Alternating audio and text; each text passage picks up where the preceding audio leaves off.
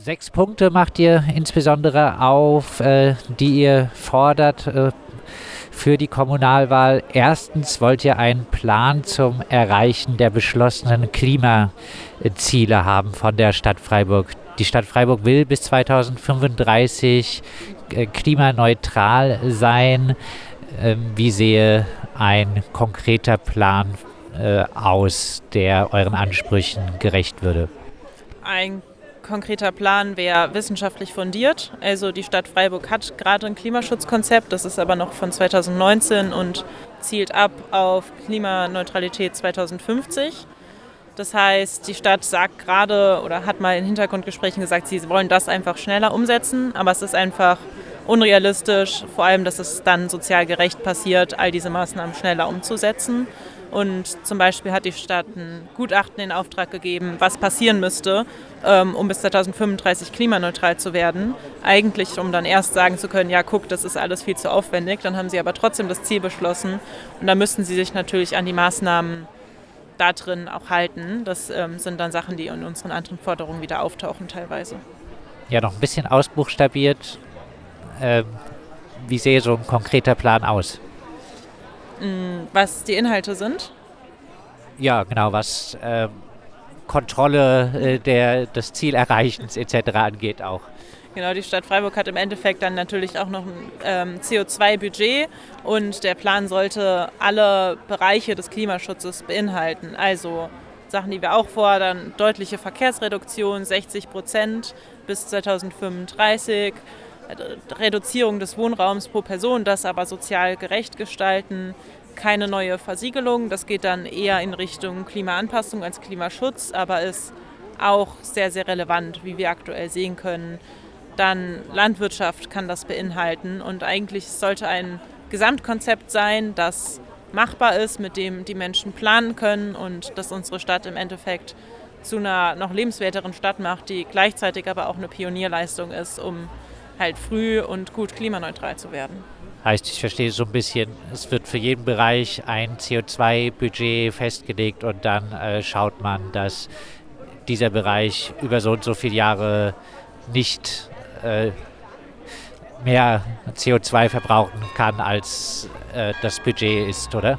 Genau, und dafür gibt es dann jeweils verschiedene Maßnahmen, die in diesem Plan drinstehen sollten und ähm, dann vielleicht auch Notfallpläne, dass wenn man merkt, dass eine Maßnahme nicht so wie erwartet greift, dass man dann frühzeitig nachsteuern kann, dass es da so Kontrollmechanismen gibt, um das auch wirklich zu erreichen und nicht im Nachhinein zu sagen, ah schade, die Maßnahmen haben nicht so geklappt wie gedacht und deswegen hat das Ganze jetzt nicht funktioniert.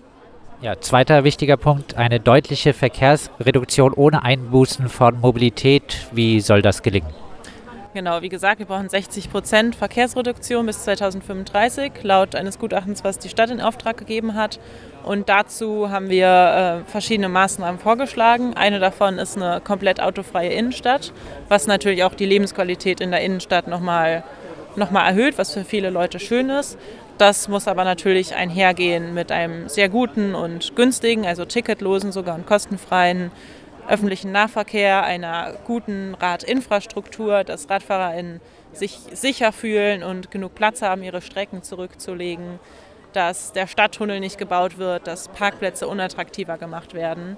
Und all solche Sachen sind, wären Teil eines äh, guten Klimamobilitätsplans und nicht eines wie dem, wie äh, die Stadt ihn gerade hat, der nur auf 9% Verkehrsreduktion abzielt und keine äh, bis zum Ende durchgedachten Maßnahmen enthält.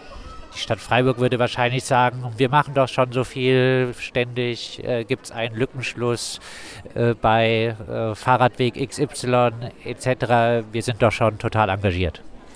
Das sagt die Stadt Freiburg. Sie framet sich als Queen City, aber sie ist noch nicht wirklich Queen City. Aber wenn sie diese Maßnahmen konsequent umsetzt, könnte sie quasi zu ihren Versprechen die einhalten. Dritter Forderungspunkt, ein Ausgleich jeder neu versiegelten Fläche durch Entsiegelung. Das heißt eigentlich de facto keine Neubaugebiete in Freiburg mehr, oder? Genau, das beinhaltet auch Neubaugebiete zum Teil, weil wenn man ein ganzes Stadtteil neu bauen würde, dann müsste man die Fläche eines gesamten Stadtteils entsiegeln. Und das ist natürlich dann nochmal ein größerer Aufwand. Das heißt aber auch für kleinere Flächen, die versiegelt werden, müssen wir einfach woanders entsiegeln. Eigentlich sind wir schon an dem Punkt, dass wir insgesamt zu viel versiegelt haben. Also eigentlich brauchen wir sogar mehr Entsiegelung als Versiegelung. Ähm, aber bei Netto Null kommen wir trotzdem so raus, dass wir, wenn wir in der Innenstadt ähm, Bereiche entsiegeln und dann am Rand für einen neuen Park-and-Ride-Parkplatz zum Beispiel nochmal was versiegeln müssten, damit das alles machbar bleibt, sind wir quasi bei so einer Netto Null Flächenversiegelung mit dieser Forderung. Erstmal klingt es ja recht nachvollziehbar. Wenn man das aber irgendwie jetzt so regional betrachtet, ist es dann nicht sinnvoller, dass eher in Freiburg gebaut wird, wo vielleicht etwas dichter gebaut wird, als dass äh, solche Bautätigkeiten dann wieder im Freiburger Umland äh, passieren, wo eventuell äh, für eine ja, gleiche Zahl an Menschen äh, viel mehr Fläche wieder versiegelt würde? Insgesamt müssen wir generell darauf achten, nicht neu zu bauen oder möglichst wenig neu zu bauen. Und ähm, diese Maßnahme betrifft sehr stark den Klimaanpassungsbereich. Wenn wir jetzt im Innenbereich der Stadt noch mehr neu bauen und vielleicht auch versiegeln dafür, dann wird es einfach in der Stadt, vor allem bei Hitzewellen, es gibt so urbane Hitzeinseln, nennt sich das, dass es sich in der Stadt einfach sehr stark aufheizt und das für viele Menschen mit sehr großen gesundheitlichen Problemen einhergeht. Das heißt, wir müssen gerade in der Stadt darauf achten, dass wir Kaltluftschneisen frei halten, also quasi Korridore, wo frische Luft und kühlere Luft aus dem Umland in die Stadt kommen kann und dass wir in der Innenstadt auch entsiegeln, dass sich der Boden nicht so stark aufheizt, weil ich glaube, wir alle kennen das, wenn wir über einen Platz laufen, der komplett ähm, mit Asphalt zuasphaltiert ist im Sommer, dann wollen wir da nicht besonders lange bleiben. Und das ist kein Zustand, den wir in unserer Innenstadt haben wollen, vor allem nicht, wenn es deutlich mehr wärmere Sommer geben wird. Ihr fordert als vierten Punkt eine gerechte Wohnraumverteilung statt ressourcenaufwendigen äh, Neubau. Jetzt ist es bei der derzeitigen Eigentumsordnung wahrscheinlich nicht so äh, ganz einfach, den bestehenden Wohnraum so umzuverteilen, dass äh, mehr Menschen auf der gleichen Fläche wohnen, oder? Es gibt viele Maßnahmen, die man ergreifen kann. Also die Stadt hat Möglichkeiten und für manche Möglichkeiten muss die Stadt sich vielleicht auch auf Bundesebene einsetzen, dass sie möglich werden.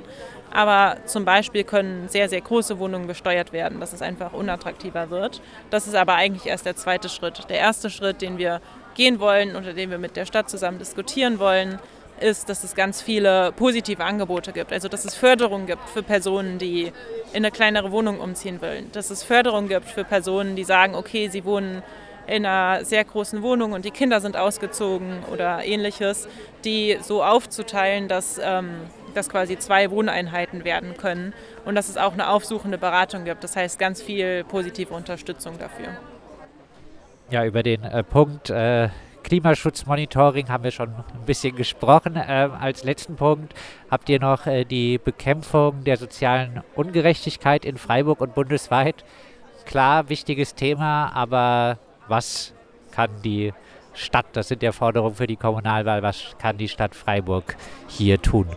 Die Stadt kann sich auch auf Bundesebene dafür einsetzen. Also es gab ähm, eine Initiative verschiedener Städte und Gemeinden zu lebenswerten Städten, zu Tempo 30. Da haben sich ganz, ganz viele Städte und Gemeinden zusammengeschlossen und zusammen auf Bundesebene gesagt, wir möchten die Verfügungsmacht haben, quasi da Tempo 30 für die Stadt zu beschließen, wo wir das für sinnvoll erachten, wofür wir das gut finden, sei es aus Klimaschutzgründen oder aus ähm, Lärmschutzgründen oder aus anderen Gründen. Und das hat Erfolg gezeigt. Das wird jetzt auf Bundesebene diskutiert. Es gibt eine Ankündigung vom Verkehrsministerium, genau das so einzuführen. Und solche Initiativen quasi bottom-up anzustoßen, ähm, lohnen sich dementsprechend. Und sowas dann auch im Bereich der sozialen Gerechtigkeit und ähm, einer, eines sinnvollen Steuersystems zu machen, was dann auch ja, die Klimaschutzmaßnahmen vor Ort finanziell unterstützen könnte. Das ist was, was die Stadt Freiburg anstoßen könnte und was uns sehr, sehr wichtig ist, damit das Ganze sozial gerecht passieren kann.